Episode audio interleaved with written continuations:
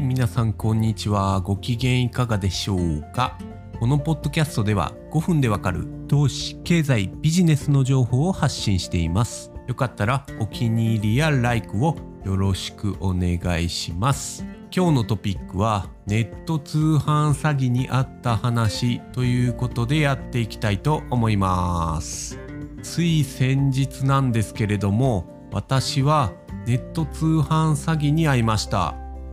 えー注意喚起も含めて、えーこの事例をちょっと紹介してみたいと思います。今回まあ投資でもビジネスでも何でもないので、えーあまり興味がないかもしれませんがよかったら聞いてみてください。はい、私がネット通販詐欺にあった事例としてはちょうど2021年の5月上旬ぐらいの話ですね。まあ溶接機が欲しくっていつものようにネットで検索していました。そして、えーまあお目当ての商品がだいたい楽天とかアマゾンとかの EC モールだと3万円ぐらいですね。で販売されていたんですけども他に単体の EC サイトですね。まあモールに入ってないような単体の EC サイトで1万6118円送料無料というものがありました。であこれいいなと思って半額近くだったので速攻でポチッとしました。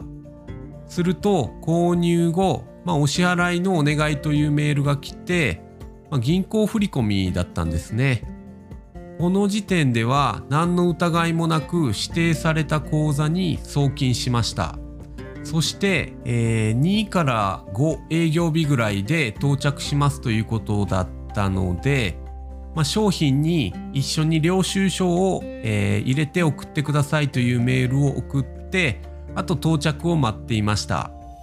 ただ、えーいくら待っても商品も届かないしこの領収書を一緒に入れてほしいというメールに対しても何の返答もなかったんですね。でこのまましばらくして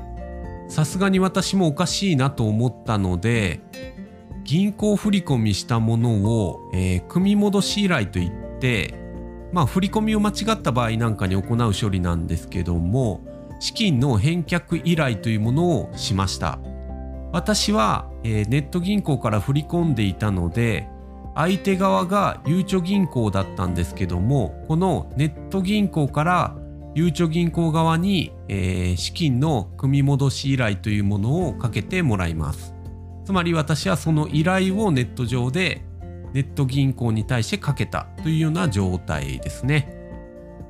でしばらくするとまあ経過報告があったんですけども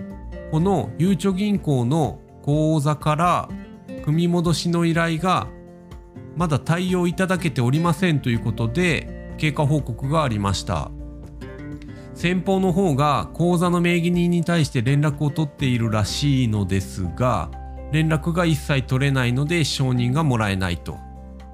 これはですねもう振り込んでしまったものは、えー口座名義人の許可がないと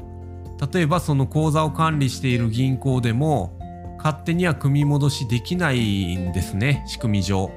それはまあそうですよね。本人の同意がないと難しいということで